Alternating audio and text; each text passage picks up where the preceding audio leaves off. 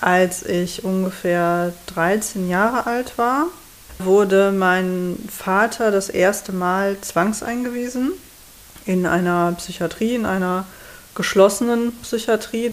Und dort wurde ihm die Diagnose zugeteilt, dass er an einer Psychose leidet im Sinne einer paranoiden Schizophrenie.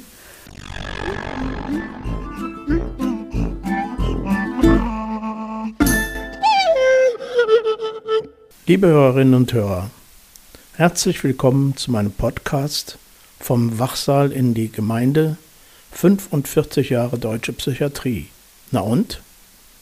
Heute ist eine junge Gesprächspartnerin zu Gast, die eine wichtige Perspektive im psychiatrischen Geschehen sehr deutlich zum Ausdruck bringen wird. Sie hat im Alter von 13 Jahren die psychische Erkrankung ihres Vaters erlebt und schildert ihre Erfahrungen die sie mit psychiatrischen Institutionen macht, vor allem im Umgang mit ihr selbst, mit ihr als Kind, das von den ersten Eindrücken beim Besuch ihres Vaters auf der geschlossenen Station maßlos überfordert war. Sie wünschte sich so sehr, dass sie und ihre Schwester einfach gesehen, sie angesprochen, sie gefragt worden wären, wie es ihnen geht. Aber nichts dergleichen, sie wurden gar nicht wahrgenommen. Mein Gespräch führte uns dann weiter, wie der Umgang auch in der Schule mit ihr war. Sie praktisch als Kind eines Elternteils mit Psychoseerfahrung geradezu stigmatisiert wurde, sich trotz der schwierigen Lebensumstände als sehr angepasst erlebt, sie oft in sehr großer Sorge um ihren Vater auch in eine Erwachsenenrolle rutschte, Verantwortung übernehmen musste, die sie gar nicht wollte. Lehrerinnen sich überfordert fühlten und ihre belastende familiäre Situation gar nicht ernst genommen hatten. Trotzdem will Johanna nicht ungerecht sein und bringt viel Verständnis für ihre Umgebung auf. Wohl auch, weil sie durch ihre Mutter alle mögliche Unterstützung, vor allem wohl auch emotionalen Beistand erhalten hat. Mit ihrem Studium setzt sie ihren selbsterteilten Auftrag fort, in der Gesellschaft für Verständnis für die Rolle und besondere Belastung der vier Millionen Kinder zu werben, die ein psychisch erkranktes Elternteil haben. Johanna will besonders auf die Barrieren aufmerksam machen, denen diese Kinder in den Institutionen unserer Gesellschaft begegnen. Sie wird uns ganz zum Schluss des Gesprächs von ihrer besonderen Beziehung mit ihrer Schwester und, na, von ihrem Verhältnis zu Musik und was sie damit anstellt erzählen. Das Gespräch ist auch diesmal ein Zweiteiler, die Fortsetzung folgt ausnahmsweise schon am kommenden Mittwoch, den 8. Dezember 2021 um 18 Uhr. Hört nun das Gespräch, was mich sehr berührt hat.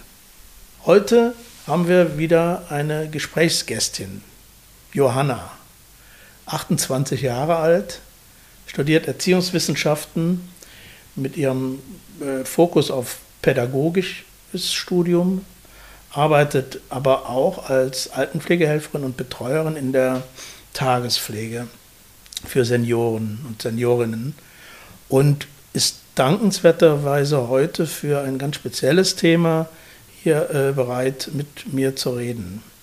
Erstmal hallo Johanna. Hallo. Johanna wird besonders die Perspektive einer Angehörigen eines Menschen mit psychischen Erkrankungen möchte sie euch, liebe Hörerinnen und Hörer, näher bringen. Sie schaut also aus dem Blickwinkel als Tochter auf die Ereignisse in ihrem Leben. Kennengelernt haben wir uns äh, bei der gemeinsamen Arbeit in der Initiative Schule begegnet Psychiatrie, die durch persönliche Begegnungen mit Schulklassen in Schulen einen Beitrag zu einem besseren Verständnis seelischer Gesundheit und der Stigmatisierung von Menschen mit seelischen Erschütterungen entgegenwirkt. Sie vertritt dort in den Begegnungen neben der Teilnahme noch von Psychiatrieerfahrenen und sogenannten Professionellen ihre Perspektive der Angehörigen. Also nochmal herzlich willkommen und ich freue mich auf unser Gespräch und bin schon ganz gespannt. Danke, ich mich auch. Ich freue mich sehr, hier zu sein, auf jeden Fall. Schön.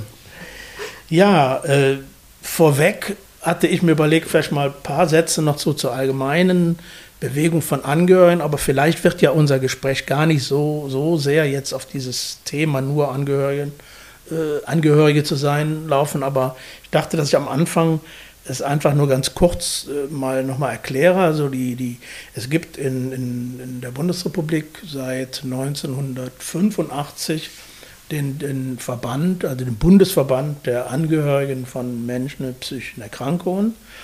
Und ähm, das heißt, 1985 ist dieser Verband bundesweit gegründet worden. Es gab aber über weit über 10, 15 Jahre fast vorher schon so Vorläufer, wo immer wieder auch sich Initiativen äh, gebildet hatten, einfach im Sinne auch von Selbsthilfe, aber auch um so ein bisschen die Politik zu beeinflussen, um einfach die Verhältnisse auch anzusprechen. Das wurde natürlich dann äh, Mitte der 70er Jahre auch deutlich mehr, äh, diese Vertreterinnen, oder die wurden lauter, um es mal so zu sagen, weil natürlich auch in der Zeit so die ganzen Psychiatrieverhältnisse in der Bundesrepublik, die, die miserablen, schlimmen Verhältnisse immer mehr äh, aufgedeckt wurden, bis eben hin zur äh, Psychiatrie-Enquete, wo auch äh, da schon eben auch die Position von Angehörigen, später dann auch von Betroffenen, das war zu der Zeit aber überhaupt noch kein Thema, äh, auch immer mehr gehört wurden.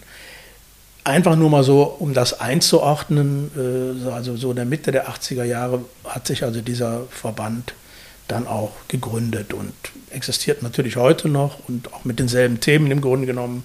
Selbsthilfe für, für Angehörige, die halt äh, Angehörige haben, die in irgendeiner Form äh, psychisch beeinträchtigt sind, aber auch um natürlich auch vor allen Dingen lokal und vor Ort ihre Einfluss geltend zu machen, was eben die Verhältnisse angeht. Ich habe nochmal nachgeguckt, interessanterweise war eine Forderung immer der, des Bundesverbandes, dass äh, die äh, da besonderen Wert darauf legten, einen Krisendienst, der rund um die Uhr äh, äh, ja, zur Verfügung steht, auch äh, ähm, eingerichtet werden soll.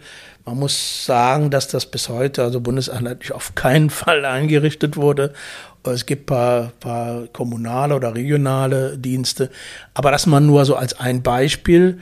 Ähm, und ich würde das auch dabei erstmal gut sein lassen und lieber jetzt zu dir kommen nochmal äh, oder überhaupt erstmal zu dir kommen. Ja, ja. Äh, und zwar würde ich dich ganz direkt fragen wollen, was ist eigentlich deine äh, persönliche Geschichte?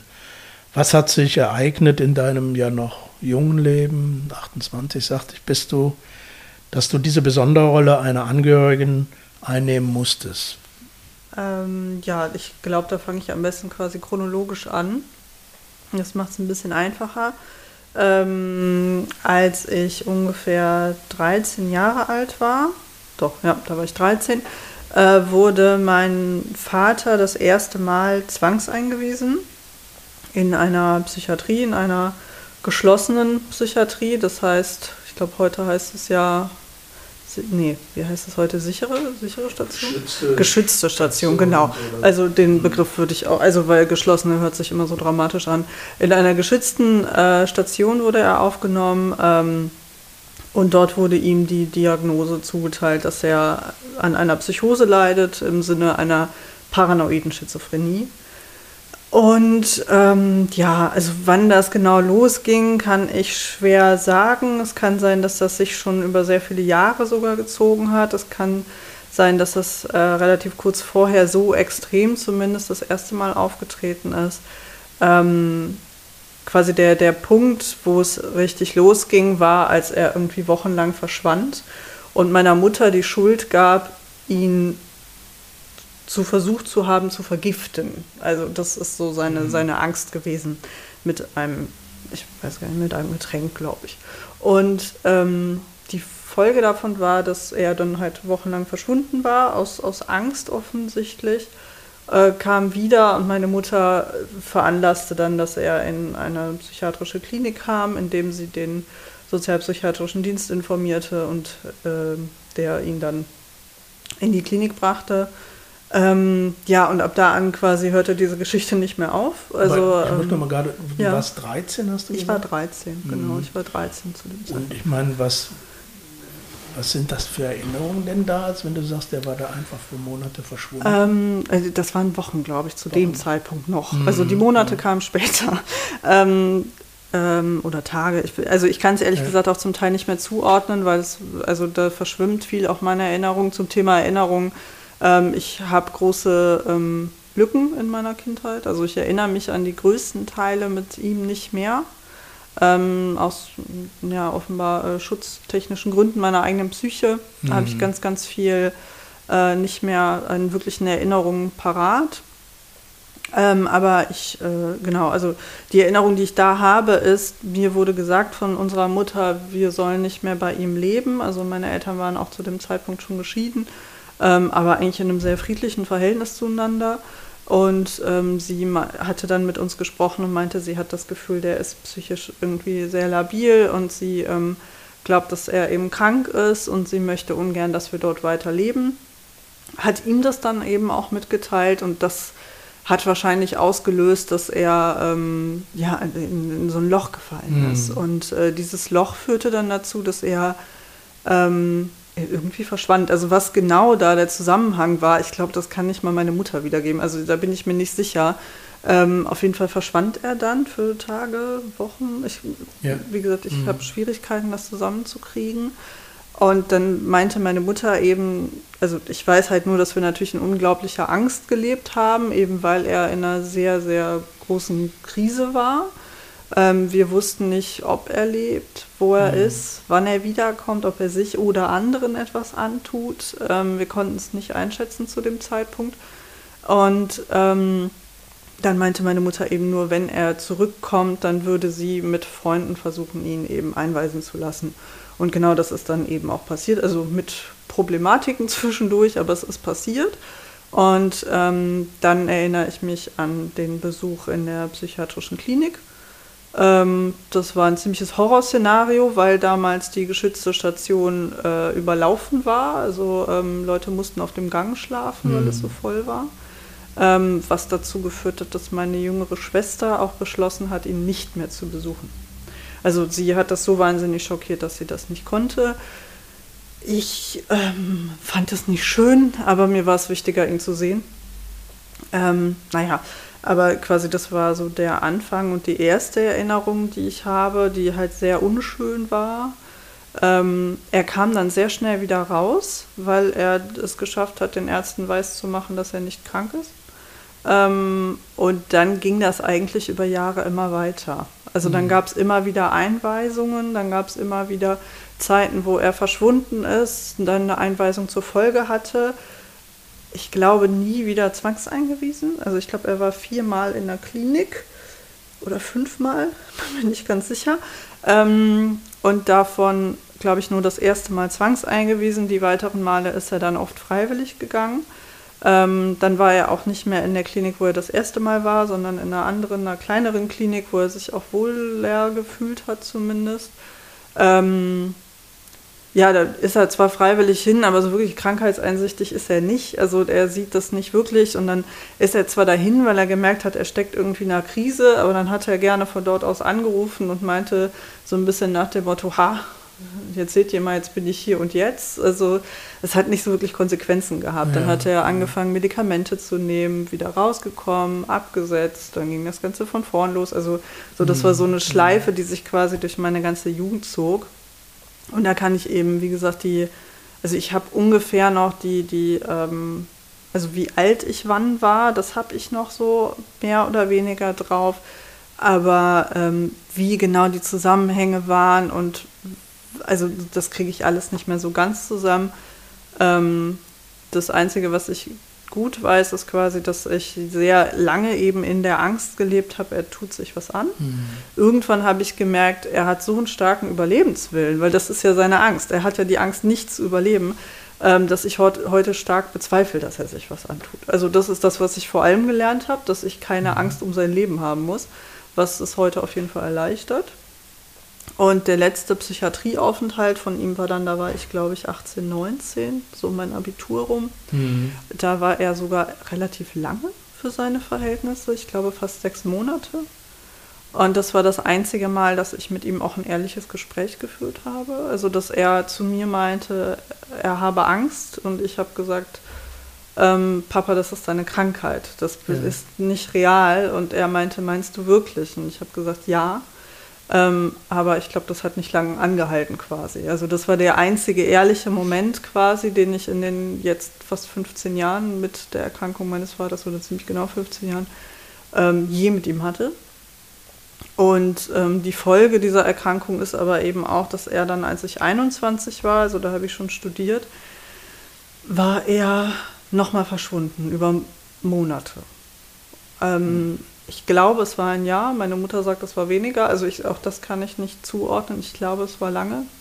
Ja. Ähm, und dann tauchte er irgendwann wieder auf mit äh, sehr schrägen Gedichten und die er uns irgendwie per Post zuschickte. Und irgendwann Briefen, ähm, ja, er lebe jetzt in Norddeutschland. Mhm. Ähm, er hätte dort einen neuen Job, er lebe dort jetzt und äh, wir müssen uns keine Sorgen machen. So. Mhm. Und ähm, dann hatte er, das war zur Weihnachtszeit und ähm, genau, hatte auch einmal mit meiner Schwester telefoniert und sie aber so in so heiß-kalt-Spiele getrieben durch seine Erkrankung. Also er liebt sie ja, aber sie, er weiß halt nicht, ob sie gefährlich ist. Und also es ging so hin und her mhm. sehr. Ich weiß nicht, wie lange das Gespräch ging, aber auf jeden Fall hatte das zur Folge, dass meine Schwester ein paar Tage wirklich äh, in einem wirklich traumatischen Schockzustand mhm. äh, sich befand. Und das war der Entschluss für mich, zu sagen, das kann er nicht mit uns machen. Das ja. darf er nicht mit uns machen. Ähm, auch wenn wir seine Kinder sind, auch wenn wir ihn lieben, das geht nicht. Das ist nicht aushaltbar, diese, diese ähm, immer wieder Unsicherheiten, immer wieder Heiß-Kalt-Spiele, emotionale Erpressung. Also da gehört ganz, ganz viel zu, was sich über Jahre gezogen hat.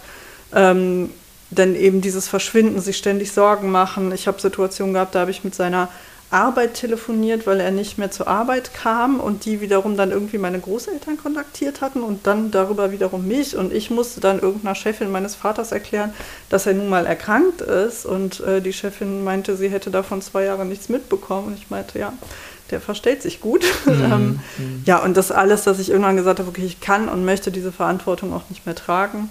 Aber du bist ja auch da in so eine ganz andere Rolle dann. Total, ja, ich habe eine, hab eine ganz extreme Mutterrolle. Also einmal für meine Schwester auch übernommen mhm. ähm, und aber eben auch für meinen eigenen Vater eigentlich. Also und für meine Großeltern direkt mit. Also meine Oma damit, ähm, die war auch sehr sensibel und sehr lieb und war unglaublich überfordert damit, was da mit ihrem Sohn passiert. Mhm. Und genau, das alles war, also ich habe viel zu viel, also ich hatte irgendwann wirklich das Gefühl, ich stehe kurz vorm Burnout mit 21, mit Problemen, die nicht meine waren eigentlich. Ja, ja, ähm, also in einem Alter, wo man sich halt ums Studium kümmert und um Freunde und äh, ums eigene Erwachsenwerden, habe ich mhm. mich halt darum gekümmert, wie ich meinen Vater das nächste Mal in die Klinik kriegen könnte. Ähm, auch damals hatte ich dann mit dem sozialpsychiatrischen Dienst telefoniert, gefragt, ob eine Zwangseinweisung möglich wäre. Das ging aber nicht, weil er ja nicht fremdgefährdend und nicht mhm. eigengefährdet.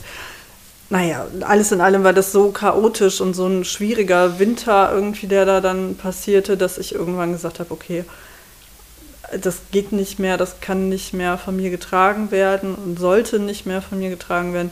Und habe dann halt mit meiner Schwester gemeinsam beschlossen, den Kontakt abzubrechen. Mhm. Ähm, im Sinne von, wir haben seine Telefonnummer, die funktioniert auch, wir rufen ihn aber nicht an, also nie.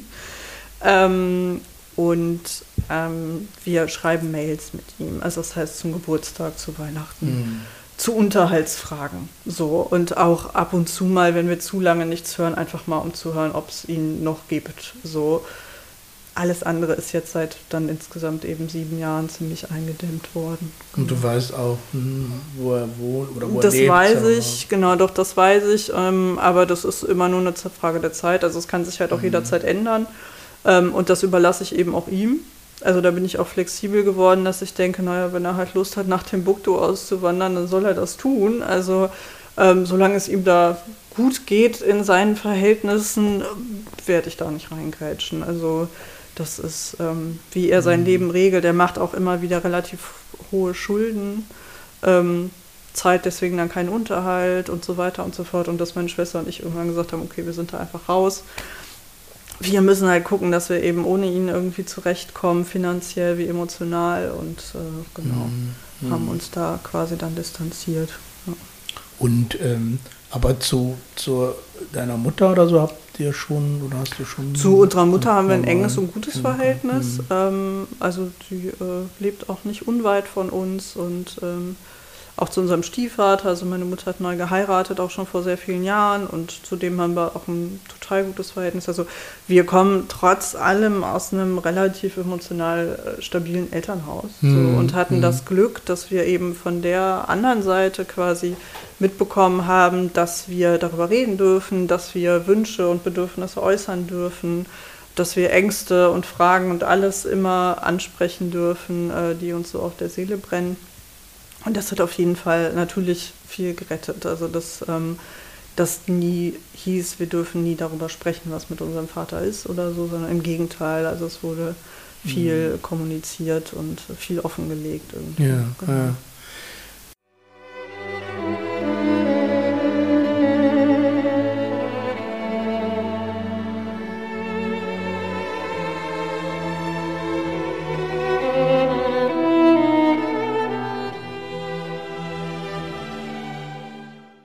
Mir geht natürlich die ganze Zeit durch den Kopf, mhm. aber ich halte mich da bewusst auch was zurück, weil ich denke, ähm, das hat natürlich einen großen Einfluss auf deine ganze, ja, auf deinen ganzen Blick aufs Leben, sage ich jetzt mhm. mal so, mhm. äh, gehabt. Äh, also, aber ich, ich finde jetzt nicht, dass das hier unbedingt äh, Gegenstand sein muss. Aber äh, ich denke darüber nach, dass es eben ja ganz schön, ähm, wenn man dann sagt, so von, von, von 13 ja im Grunde genommen ja, ja bis, bis vor kurzem sozusagen ne? Ja. Äh, ein, ein ständiger Faktor oder Mensch in deinem Leben ist, der, wo du sagst, ja, das ist nicht so, so normal gelaufen, das neben, also dass er einfach eine Menge an Gefühlen so auslöst. Ähm, wo, es, wo ich aber so jetzt dran denke, ist, wir haben ja hier und da auch schon mal darüber gesprochen und haben auch vor allen Dingen äh, in dieser Initiative Schule begegnet Psychiatrie mhm. äh, uns auch kennengelernt und auch einige Begegnungen so zusammen gemacht in Schulen. Du hast dich ja jetzt auch aufgrund dieser Geschichte, äh, die du da hast, ja, ich weiß nicht, ob entschieden oder jedenfalls bist du da hingekommen, dass du sagst, dieses Thema will ich und möchte ich aufgreifen in meinem Leben. Ja. Das, das würde mich nochmal so interessieren, was, ja, was da, wo das, in welche Richtung das geht. Mm, es ist, halt so, dass ich halt mich in verschiedenen Initiativen oder über verschiedene Möglichkeiten ähm, engagiere, was das Thema angeht. Also das ist jetzt meine zweite Podcast-Aufnahme unter anderem. Also ich war schon mal in einem Podcast über Kindheitstraumata ähm, zu Besuch. Auch da habe ich eben über meine mittlerweile diagnostizierte Traumastörung gesprochen, äh, die ich deswegen habe. Ähm, ja, ich habe Workshops gegeben, ich habe ähm, also alles rund um das Thema versuche ich irgendwie ähm, anzugehen. Ich habe zeitlang einen Stammtisch begleitet für Jugendliche, die sich mit den Themen psychischer Gesundheit auseinandersetzen möchten. Ähm, von Angehörigenarbeit über Essstörungen, quasi alles, was da so auftauchen kann. Genau, und ich habe äh, lange, also ja, ich wollte das ehrlich gesagt ganz lange nicht machen. Also mir wird das gesagt, seit ich das erste Mal sowas gemacht habe. Und ich dachte immer, nee, also mit meiner eigenen Geschichte. Und ich glaube, das ist mir zu belastend. Und ähm, also mein Privatleben dreht sich oder drehte sich auf jeden Fall sehr viel schon immer darum. Dann muss ich das jetzt ja nicht noch bis zu meinem, äh, zum, zur Rente quasi weitermachen.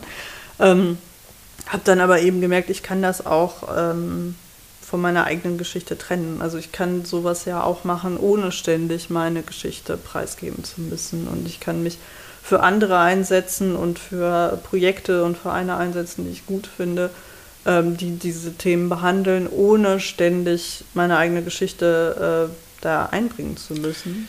Meinst du denn mit Themen, oder ist das ein Thema, so habe mhm. ich dich zumindest auch so in dem Vorgespräch äh, verstanden, ja. ein Thema, dass das deutlich zu wenig Beachtung findet, wie, wie es Kindern zum Beispiel ja. jetzt geht in, also das, in Familien. Genau, das ist natürlich mein, mein Hauptanliegen, dass ich das halt als Kind erlebt habe und das natürlich nochmal eine sehr spezielle Perspektive auch ist. Also ich bin auch lange in Angehörigengruppen und so unterwegs und äh, merke da, ähm, dass zum Beispiel ja Mütter ganz andere Problematiken haben. Also da geht es viel um Schuldfragen der Erbe zum Beispiel oder so. Also ne, irgendwie äh, habe ich meinem Kind das selber angetan solche Fragen habe ich ja nicht. Also weil ich kann das nicht schuld sein irgendwie, beziehungsweise also es gibt, glaube ich, Kinder, die solche Gedanken haben. Ich gehöre da zum Glück nicht zu.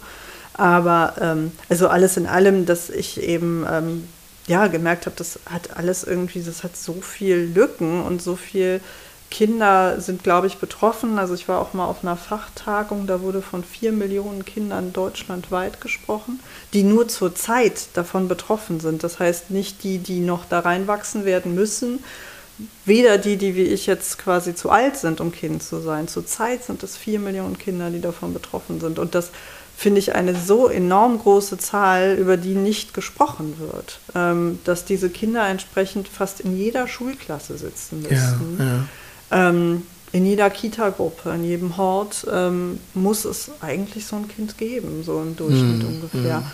Und ähm, dass ich, also ja, dass ich da eben gemerkt habe, so das kann nicht sein und dass ich eben selber so viel Ungerechtigkeit erfahren habe, im Schulkontext einmal, aber auch im Psychiatrie-Kontext, also das ist ja eigentlich Thema deines Podcasts, mhm. wie da mit mir als Kind umgegangen wurde, beziehungsweise wie wenig Beachtung man als mhm. Kind eines solchen Erkrankten bekommen hat, zumindest zu der Zeit, wo ich eben davon betroffen Kannst war. Kannst du dich erinnern an irgendeine Begegnung mhm. oder Begebenheit? Ja, also es fängt halt damit an, dass ein Kind, also ich mit 13, meine Schwester 10, einfach auf eine geschützte überlaufene Station geworfen werden und mit den Eindrücken klarkommen müssen. Das heißt, diese Kinder erleben ja innerhalb kürzester Zeit die absoluten Horrorszenarien. Also wir waren schon schwer betroffen, aber es gibt ja Kinder, die erleben müssen, wie die Eltern das Haus anzünden oder wie Eltern aufgrund von Alkoholkonsum nicht mehr wach werden oder äh, Suizidversuche oder ähnliches erleben müssen die also schon in einer absoluten Ausnahmesituation stecken. Und es gibt, also oder gab in, in meinem Fall zumindest, keine Vorwarnung, kein Gespräch mit irgendwem. Kein Arzt hat mit uns gesprochen, kein Sozialarbeitender hat mit uns, niemand. Also es war, ähm, wir wurden komplett alleine gelassen. Also mhm. wir hm. kamen auf diese Station, nachdem wir halt Tage des Horrors erlebt haben. Ähm, und kam in die nächste Situation des Horrors, ohne dass irgendwas ähm, je mit uns besprochen worden wäre. Und das hat halt angehalten. Also hm. und mit uns hat nie jemand gesprochen, nicht ein einziges Mal. Und ich habe dann irgendwann jetzt die letzten Jahre auch mal meine Mutter gefragt, weil ich eben das Glück habe, eine engagierte Mutter zu haben, die das abgefangen hat. Ähm, und dachte aber, also damit bin ich ja eher Luxusgut, also dass viele Kinder ja direkt zwei Eltern haben, die zum Beispiel betroffen sind in irgendeiner Form ähm, oder gar kein anderes Elternteil oder ähnliches oder einfach niemanden, der sich emotional damit auseinandersetzen mhm. möchte. Ähm, und dass selbst meine Mutter meinte, ja, im Nachhinein hätte sie es ihr sicherlich auch gut getan, Hilfe zu bekommen. Also dass irgendein Sozialarbeitender oder wer auch immer sich da mal mit ihr zusammensetzt und mal guckt, wie können wir damit gemeinsam umgehen. Dieser Mensch hat nun mal zwei Kinder und das muss irgendwie geguckt werden und das ist zumindest zu der Zeit, in der ich eben eines dieser Kinder war, nicht ein einziges Mal passiert. Mm, das ist das, sehr erschreckend, ne? Das ist wahnsinnig erschreckend, mm. eben weil diese Kinder sowieso schon in totalen Ausnahmesituationen groß werden müssen und ähm, dann quasi noch mehr abkriegen, indem sie da halt wirklich äh, noch mal mehr Horrorszenarien. Ja. Also so der Grundwunsch, den ich schon habe, ist, dass überhaupt schon mal quasi rangegangen wird mit dem ähm, Gedanken, naja, also XY Person, die eben in einer psychiatrischen Klinik ist, hat Kinder. Gut, dann werden wir auch mal mit den Kindern sprechen. Mhm. Also das ist ja nur der geringste Ansatz ja. quasi, das schon zu sagen. Und ähm, genau, also das ist so die Erfahrung, die ich da quasi gemacht habe und wo quasi mein Ansatz drinsteckt, zu sagen, genau diesen Kindern muss irgendwas an Aufmerksamkeit und Hilfe zukommen. Also, mhm. und zwar mehr, als es jetzt getan wird oder mehr zu der Zeit, wo ich da zumindest war. Naja, ich befürchte, dass äh, hat sich, da hat sich nicht viel verändert, zumindest. Also wir haben im letzten Gespräch äh, gesprochen, dass dass wir hier natürlich immer von diesem Mainstream, von der Mainstream-Psychiatrie mhm. reden. Ne? Es gibt ja. natürlich äh, einzelne äh, Institutionen oder therapeutische Konzepte, die auch irgendwo angewendet werden. Aber wenn man so in diesen normalen Anführungszeichen Psychiatrie hineingerät, dann, dann ist genau das, ja. äh, das, was du beschreibst. Und man kann es sicherlich auch nicht für die ganze Republik über den Kamm scheren, aber ich bin wirklich insgesamt eher davon überzeugt, weil ich es auch kenne, dass das immer erst so beim zweiten, dritten Mal äh, Nachdenken kommt, dass man da, aha, da sind ja noch, die haben ja auch noch eine besondere Situation, die Kinder und so. Ja.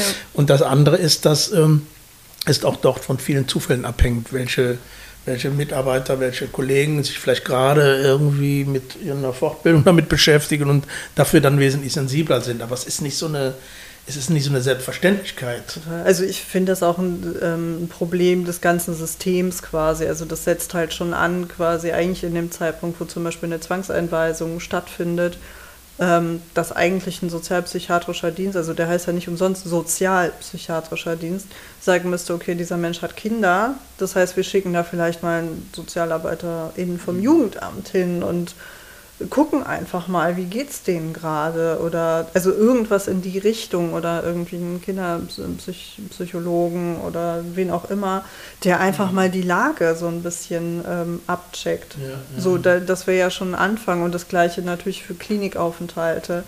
Und dass ich sagen muss, also meine Erlebnisse waren nicht schön. Also wir wurden quasi einfach nicht mit einbezogen. Das ist so das, was hauptsächlich passiert ist. Und das heißt, eigentlich schwimmen wir unser Leben lang im Dunkeln, wenn nicht wirklich jemand auf uns zukommt und das äh, angeht.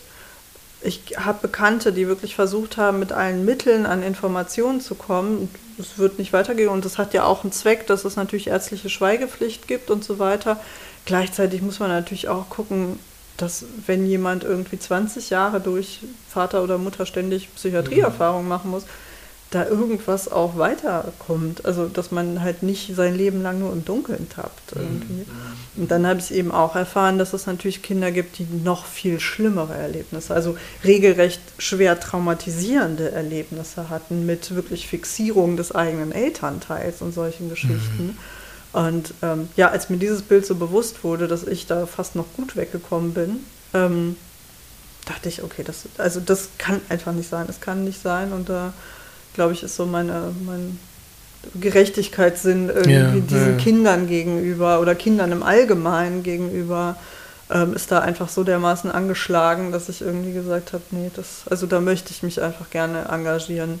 Also ähm, ja, engagieren ja. wäre so das Stichwort, dass mhm. du sagst, okay, das sind jetzt, äh, ja, das ist das Thema, was wir jetzt um, oder was du jetzt so umrissen hast, mhm. ähm, wo es einfach einen Riesenbedarf gibt. Äh, das, Absolut, ja. Ne? Ich meine, man könnte ja böserweise sagen, man müsste wahrscheinlich dann auch die Psychiaterinnen und Psychiater mal äh, da sensibilisieren, dass das dann ist, obwohl das ja eigentlich paradox ist. Genau, die müssten natürlich die die familiäre oder systemische Situation im Blick ja, haben. Also meiner Erfahrung leider, und damit möchte ich natürlich jetzt keine, keine PsychiaterInnen im Allgemeinen angreifen, ist aber, dass das die allerblindesten sind. Also mhm. leider muss ich ehrlich sagen, dass auch die Workshops, die ich so gegeben habe, die wären auch zum Beispiel für ÄrztInnen offen gewesen. Mhm. Es kam aber keiner. Mhm. Also, mhm. wo ich denke, also da saßen dann irgendwie 120 Sozialarbeitende vor mir und nicht ein Arzt. Und das, mhm. also halte ich dann auch nicht mehr ab irgendeinem gewissen Zeitpunkt für einen Zufall.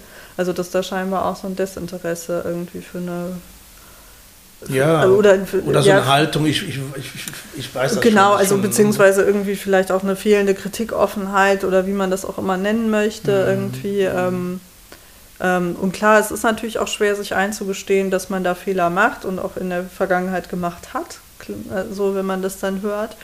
Ähm, aber ja, also ne, das wären ja. so Sachen, die ich mir natürlich irgendwie wünschen würde und wo ich halt mein Engagement schon relativ gezielt drauf ähm, mhm Ansätze. Ja, ja.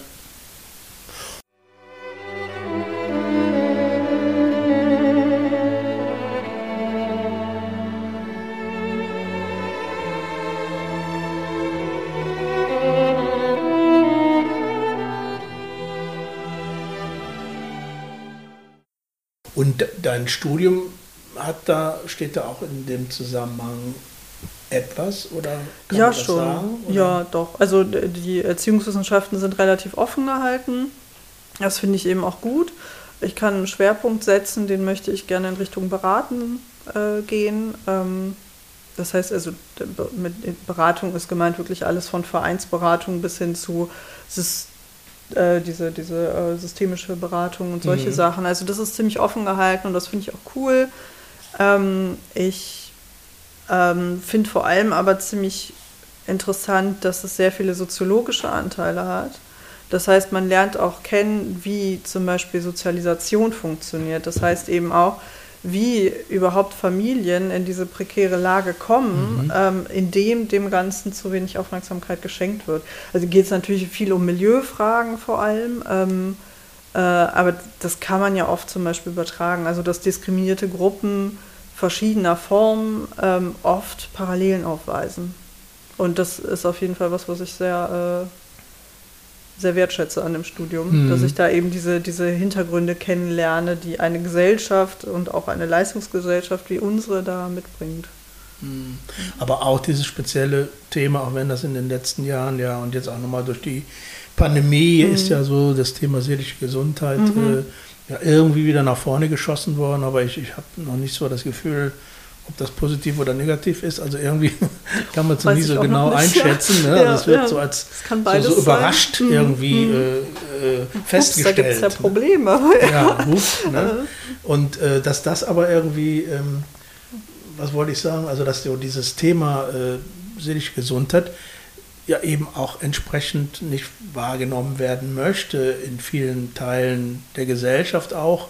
Das macht natürlich Angst und das, das sind alles verständliche äh, mhm. Phänomene. Aber es gibt ja auch andere Dinge, die Angst machen können, andere Erkrankungen oder so, die jetzt dann nicht so unter so einem Tabu liegen. Ne? Ich glaube aber, das liegt, also es liegt einmal an einer absolut meiner Meinung nach fehlenden Transparenz was das Thema angeht. Also, dass auch einfach noch immer falsche Bilder suggeriert werden in zum Beispiel Medien. Auch was, was ich viel bei Schulklassen anspreche, wenn ich da bin. Eine Schizophrenie, dass das keine, ähm, keine ähm, multiple Persönlichkeitsstörung ist. Mhm. Das wird fast immer verwechselt nach ja, meiner. Also ja. schizophren denken die meisten Menschen, dass in jemandem jemand lebt, der Erik und Peter heißt. Mhm. Das stimmt aber ja überhaupt nicht. Eine Schizophrenie ist was ganz anderes. Genau das ja in, in irgendwelchen Horrorfilmen ist immer der Axtmörder äh, Mörder irgendwie der, der losgerannt ist und aus der Psychiatrie ausgebrochen und so. Und wenn man dem einfach auch so ein Stück weit mal die, die Realität vorsetzt, zu zeigen, das sind halt auch eigentlich nur ganz normale Menschen, die gegebenenfalls aufgrund ihrer Erkrankung eben etwas auffälliger im Sozialverhalten sind oder durch Medikamente etwas eingedämmt wirken mhm. oder so, aber alles in allem eben doch auch einfach nur Menschen sind. Ähm, dann glaube ich, nimmt das viel die, die Angst so. Ich glaube aber auch andererseits ist es auch das Problem, dass diese Erkrankungen nicht sichtbar sind. Mhm. Diese, für sie finden halt in den allermeisten Fällen oder fast nur im Kopf statt. Das heißt, es gibt also ein Tumor, wenn ich den zu lange wachsen lassen würde, dann würde der irgendwann eventuell sogar auf meinem Körper sichtbar sein. Ähm, genau wie wenn ich jetzt irgendwelche Röntgenaufnahmen habe und ein gebrochenes Bein habe, dann ist das sichtbar.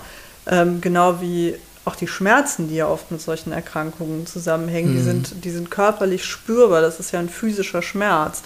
Ähm, bei psychischen Sachen ist das ja ganz anders verlagert. Und ich glaube, dass das auch oft dazu führt, dass das halt so, es macht Angst, weil es so was Mystisches hat. Ja, ja. Und ähm, ja. Und das auch gerne bedient wird. Ne? Also ich meine, ich, ich ärgere mich nach, wird, nach ja. 45 Jahren Psychiatriearbeit immer noch über diese völlig indifferente Berichterstattung. Also, Total, ja. Also da, ne, da, sind, da wird dann. Es wird ja auch bei jedem Amoklauf oder ja. so, dann wird ja auch immer, der war psychisch krank und es sind ja auch ganz viel, hatte ich mal sehr interessant, ich glaube bei einem WDR-2-Beitrag im Radio, wo ein äh, Psychiater meinte, er fände das regelrecht unverschämt, weil das vielen äh, Kriminellen auch das. Ähm, fast wie so eine Entschuldigung erstmal mhm. wirkt. Gleichzeitig einmal also eben psychisch erkrankte Leute in eine Schublade gesteckt werden, weil das ganz oft bedeutet, die werden kriminell oder irgendwie auffällig, äh, während ja die allermeisten ganz friedlich leben, mm, ähm, mm. also mehr oder weniger, na, aber auf ihre Form eben friedlich leben.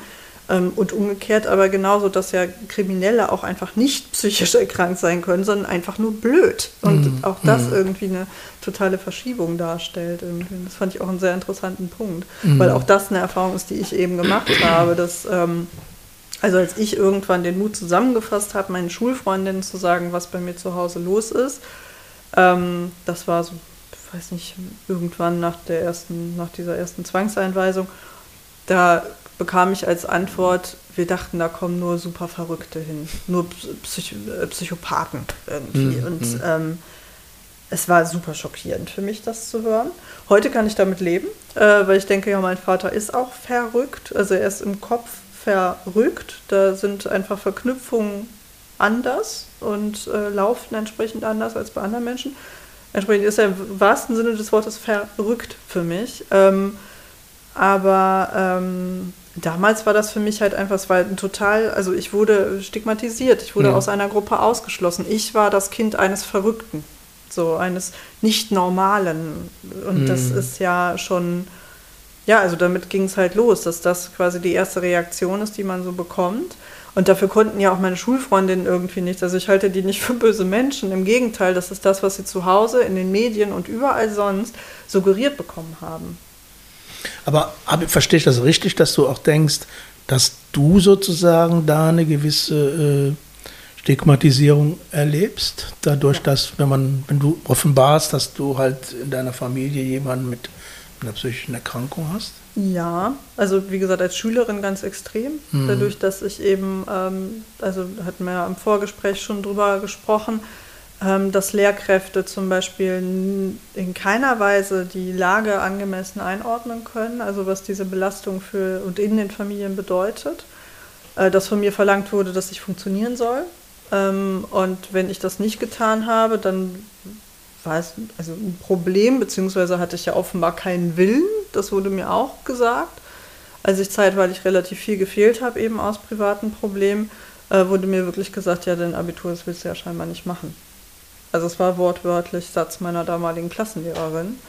Ähm, was ja, also wie gesagt, meiner Meinung nach in keiner Relation dazu steht, was dann in dem Zeitpunkt bei mir zu Hause zum Teil los mhm. war. Also dass mhm. es darum ging, dass mein Vater mal wieder verschwunden war, dass er wieder eingewiesen wurde, dass ähm, ich eben in emotionalen Schräglagen war, dass ich Angst hatte um Leben und Tod wirklich. Mhm. Ähm, und da wurde von mir das halt verlangt. Das heißt, da habe ich eine ganz klare Stigmatisierung erlebt, ähm, weil ich als faul oder ähm, un willentlich oder was auch immer dargestellt wurde, obwohl es halt das Gegenteil der Fall war, nur ich schlichtweg nicht konnte. Mm. Also es einfach mm. nicht drin war psychisch.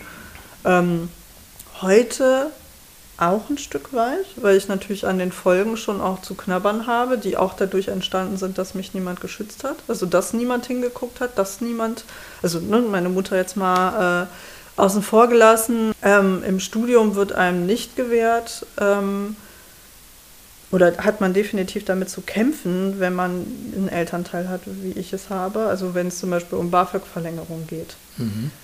Das ging bei mir irgendwann, ging es um die Frage, ähm, ob ich überhaupt studierfähig war, als ich eben 21 war, weil es so schlimm mit meinem Vater war ähm, dann muss man eine schriftliche Bescheinigung darüber einreichen, äh, wie es einem geht. Und es geht auch alles durch, also es ist schon machbar.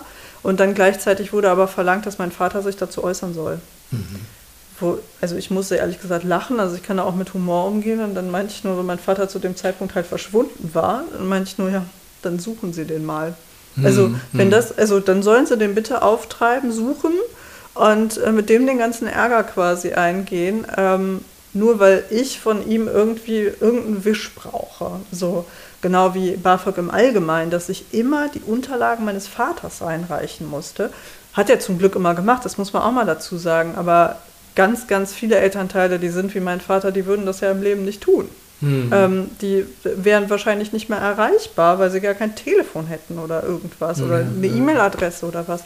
Mein Vater ist immer sehr akribisch gewesen zum Glück. Es gab aber Zeiten, da habe ich dem nicht vertraut und habe das auch meiner BAföG-Beamtin wirklich so geäußert und habe gesagt, ich weiß nicht, ob ich ihn erreiche und wie ich ihn erreiche. Ich weiß nicht, ob das, was sie von mir verlangen von ihm, ob ich das einholen kann. Ich mhm. weiß es mhm. nicht. Gibt es da einen anderen Weg? Und dann meinte sie, nein, da gibt es eigentlich keinen anderen Weg. Also das heißt, auch diese Kinder werden nicht einberechnet. Die werden ja. in Universitäten, in Bildungseinrichtungen nicht einberechnet. Meine Schwester hatte damit in ihrer Ausbildung genau den gleichen Ärger, noch mehr. Das BAföG-Amt ist da so ein bisschen kulanter, habe ich das Gefühl. Also wenn man da nette Mitarbeitende erwischt, dann kommt man da irgendwie mhm. so ganz gut durch. Ähm, meine Schwester hatte richtig Ärger. Also da stand zwischenzeitlich im Raum, ob sie nicht unseren Vater verklagen muss auf Unterhalt. Ähm, das war nie ihr Vorhaben, das äh, macht sie nicht freiwillig, aber ähm, es war zeitweilig echt die Frage, ob das die einzige Alternative ist, den eigenen Vater zu verklagen. Mhm. Also Und das sind schon Dinge, die einfach Kinder, Ja. die eben nicht solche Eltern haben, nicht erleben müssen. Und wo ich mir wünschen würde, eben an der Zahl, die ich genannt habe, ähm, bei diesen ganzen betroffenen Kindern, Jugendlichen und jungen Erwachsenen an jeglicher Form von Bildungseinrichtungen, nur Bildungseinrichtungen, es geht ja nicht mal um alles andere, was die noch erleben, sondern nur Bildungseinrichtungen, dass da schon der Weg äh, zum Teil einfach erschwert wird und dass ich finde, dass es auch da zumindest irgendein Formular geben müsste. Mhm. Also, Mhm.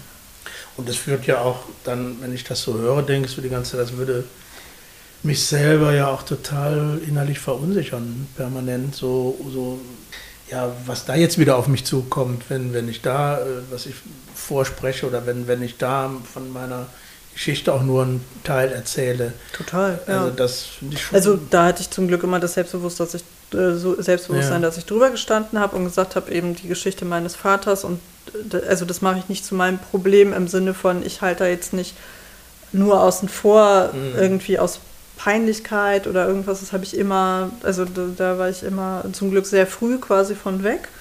Ähm, und im Studium war das dann überhaupt kein Problem mehr für mich. Aber natürlich, diese Hürden, die dahinter stehen, also jedes Semester war eine neue Aufgabe. Jedes Semester war die Frage, erreiche ich ihn, wie erreiche ich ihn, was kann ich machen und so weiter. Also es ging die ganze Zeit so, jetzt bekomme ich kein BAföG mehr und verdiene halt komplett mein eigenes Geld. Und es ist natürlich anstrengender und gleichzeitig ist es aber auch unfassbar befreiend, weil ich das alles nicht mehr habe. Ja, weil ich jetzt, also ich muss mich jetzt nur noch auf meine eigene Arbeitskraft verlassen und nicht mehr darauf verlassen, ob ich meinen Vater erreiche und ob der das jetzt pünktlich einreicht und ob der überhaupt erreichbar ist und was weiß ich was. Das fällt halt alles weg. Meine Schwester ist auch mit ihrer Ausbildung durch und der geht es genauso. Also, dass Ja, die ja. auch sagt, endlich wird diese Frage, diese blöde Unterhaltsfrage, die für viele Kinder belastend ist, aber für uns nochmal in einem anderen Aspekt, glaube ich. Also Ja, ja. nicht schwerer, aber einfach in einem anderen Aspekt belastend. Ähm, die müssen wir uns einfach nie wieder stellen. Da sind wir durch. Mhm. Und das ist sehr dankbar, also wirklich. Mm, Also wenn man da so in die, in die Einzelheiten reinschaut, hier jetzt denke ich so, es ist also auch diese, dieses immer wieder daran erinnert werden zu einem Zeitpunkt, den ich, den du dir vielleicht gar nicht aussuchst, wo du sagst, jetzt kann ich ja nochmal darüber nachdenken oder so, sondern man wird dann irgendwie pro Semester in dieses Thema wieder hineingeschmissen. Ja, Ne? ja. Und dazu eben gleichzeitig natürlich äh, alle anderen Situationen, die entstehen. Also auch das habe ich ja im Vorgespräch erwähnt, dass in Schulen werden solche, also wir- wird es mittlerweile auf dem Lehramt, äh, auf dem Lehrplan ähm, wirklich quasi ja, mit einbezogen, dass psychische Gesundheit eine Rolle spielt. Also Themen wie Selbstmord oder solche Dinge werden thematisiert im Philosophieunterricht oder sonst wo. Ich habe das in den Fächern, also ein bisschen so quasi so ethische Fragen einmal in Englisch durchgemacht und in Deutsch, äh, im Deutsch-LK haben wir Wojcek gelesen. Ähm, da geht es um Selbstmord unter anderem. Und dass ich da eben zum Beispiel gemerkt habe, ähm, also ja, solche Themen waren für mich natürlich einfach anders belastet. Also ich konnte da nicht einfach so ein bisschen witzig drüber diskutieren. Also wie meine Klassenkameraden da einfach mal blind reinlatschen, das ging für mich nicht, weil ich eben jahrelang in dieser Angst gelebt habe, dass das wirklich Realität werden Ja, könnte in meinem ja. Leben, dass ich meinen Elternteil verliere. Und ähm, wie gesagt, heute weiß ich, dass das nicht, also ne, dass das nicht der Fall ist unbedingt, aber damals war das eine sehr reale Angst von mir. Und ähm, ja, auch da, ne, also es wurde überhaupt keine Rücksicht genommen, es wurde überhaupt nicht drüber nachgedacht, dass es überhaupt so ein Kind in der Klasse geben könnte. Und ähm, ja, da wurde sehr äh, naiv drangegangen, ähm, dass, dass man das ja ansprechen muss. Und das ist ja ein Ja. ganz netter Ansatz, aber ähm, sich den Folgen darüber äh, bewusst zu sein, das sollte man meiner Meinung nach schon auch mit einbeziehen. Ähm, ja, und das, also kreide ich nicht den, den, den einzelnen Lehrkräften an, sondern dem ganzen System eigentlich, dass ähm, eben weil mit dem Thema nicht offen genug umgegangen wird, äh, Lehrkräfte ja auch schlichtweg nicht wissen können, wo diese Problematiken liegen, außer sie haben eben aus irgendeinem Grund schon Fortbildungen gemacht Ja. oder sonst was. Ja. Das ist aber halt keine Pflicht. Mhm. Also da hat man dann das Glück, dass man die eine oder den einen engagierten Lehrer oder Lehrerin hat.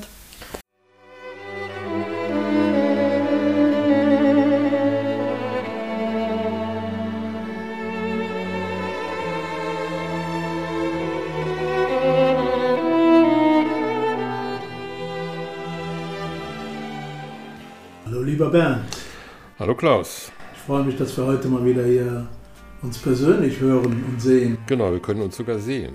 Ja. Super. Bringst uns auch auf den Stand. Ich hoffe ja, dass mir das gelingt. Ich habe mich vielleicht ein bisschen verstiegen, weil ich erst von der Musik weg zur Sprache gegangen bin, aber mal gucken. Also nochmal, hi Klaus und alle, die uns zuhören. Verrückte und Normalos. Kürzlich hörte ich, wie jemand sagte, wir sind total verrückt. Der Satz ist mir in der Folgezeit nicht mehr aus dem Kopf gegangen. Mir wurde allmählich klar, dass wir das Wort verrückt überaus häufig im alltäglichen Sprachgebrauch verwenden, in den unterschiedlichsten Bedeutungen. Ich habe dann angefangen, ein wenig zu recherchieren. Etymologisch kommt verrückt vom Verb rücken. Grammatikalisch gesehen ist das Wort ein partizipiales Adjektiv. Verrückt bedeutet also, etwas befindet sich nicht mehr an seinem ursprünglichen Ort, sondern irgendwo anders, dort, wo es nicht hingehört, normalerweise. Und schon haben wir ein Gegensatzpaar, normal und verrückt. Normal bedeutet der Norm entsprechend, verrückt von der Norm abweichend. Da stellt sich natürlich die Frage, wer diese Norm aufstellt, beziehungsweise wer bestimmt, was die Norm ist und was verrückt und zu welchem Zweck die Norm so definiert wird. Daraus folgt, in einem anderen Zusammenhang, einem anderen gesellschaftlichen Kontext oder einem anderen sozialen System könnte also das, was als verrückt von der Norm abweichend bezeichnet wird, durchaus die Norm sein. Wenn man sich davon ausgehend die Verwendung des Wortes verrückt ansieht, stellt man fest, dass wir damit häufig etwas Positives beschreiben.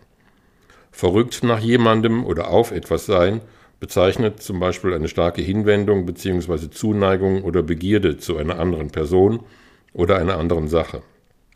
Eine verrückte Idee bedeutet in der Regel, ein Gedanke ist außergewöhnlich gut, selten, nicht alltäglich, also nicht normal. Wie verrückt laufen meint nichts anderes als besonders schnell zu laufen. Auch das eine positive Beschreibung. Heinrich Heine schreibt in seiner Harzreise, das ist so schön bei uns Deutschen. Niemand ist so verrückt, dass er nicht noch einen Verrückteren fände, der ihn versteht. Diese Bemerkung ist zwar nicht durchweg positiv, doch verstehe ich sie zumindest als Heines liebevoll ironische, kritische Beschreibung eines Mannes, der ein Lied singt, das Heine wohl nicht ganz und gar gefiel. Damit wären wir also beim Gesang bzw. der Musik, um die es ja in diesem Teil des Podcasts geht. In der Pop- und Rockmusik geht es jedenfalls auch oft um das Verrückte, Craziness, Madness, Lunatics und dergleichen mehr. Prinz ruft Let's go crazy und meint damit sich richtig austoben. Arthur Brown nannte seine Band The Crazy World. Neil Young spielt seit Jahrzehnten mit der Band Crazy Horse. Funboy 3 beschreiben in ihrem Song, was passiert, wenn The Lunatics have taken over the asylum. Ozzy Osbourne tobt sich aus in Paranoid. Roy Wood von den Move bittet in Cherry Blossom Clinic darum, eingesperrt zu werden und man möge den Schlüssel zu seinem Zimmer doch möglichst weit wegwerfen. Cypress Hill nutzen Gangslang für den Song Insane in the Membrane. Eine Zusammenstellung von Songs von Kevin Ayers heißt Songs for Insane Times. Wie man hört und sieht, hier sind lauter Verrückte am Werk. Einer der besten Songs über einen Verrückten ist, wie ich finde, Shine on You Crazy Diamond. Hier schließen wir dann ein bisschen an an das, was Christian früher schon mal gesagt hat.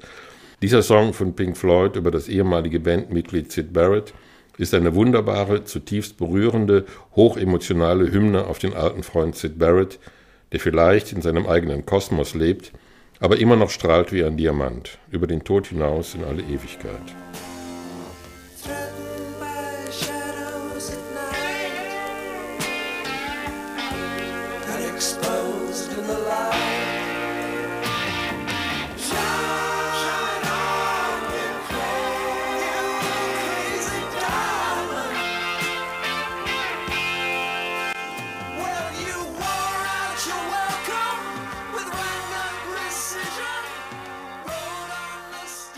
Für die Entwicklung der Rockmusik ungleich bedeutender als Crazy Diamond ist der zweite Song, den ich vorstellen möchte. Durch ihn wurde quasi ein eigenes Musikgenre geschaffen oder zumindest entscheidend geprägt.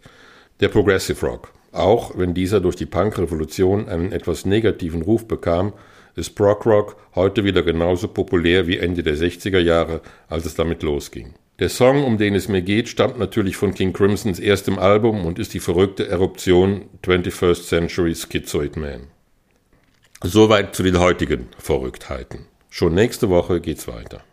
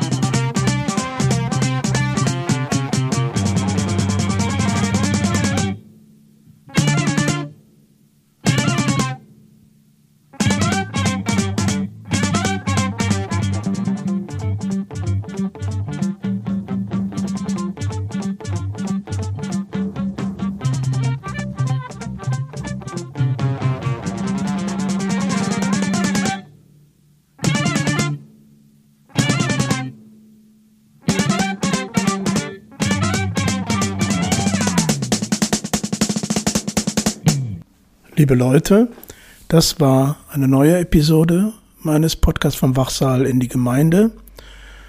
Wer genau hingehört hat, vielleicht hat's gehört, das Knistern bei dem Song von Pink Floyd. Das war original von einer alten Vinylplatte gespielt. Womit oder wovon ich euch verschont habe, ist diesmal Nina Hagen zu spielen, in Anspielung an das Wegtreten von Angela Merkel. Und ich hoffe, dass ihr in diesem Beitrag einiges wiedergefunden habt oder wieder einiges gefunden habt, was euch gefällt, was euch interessiert. Ich freue mich schon für nächsten Mittwoch, den 8.12., die Fortsetzung meines Gesprächs mit Johanna hier anzukündigen. Und ja, verbleibe einfach so. Macht's gut, schon bis Mittwoch. Bis dahin. Ciao.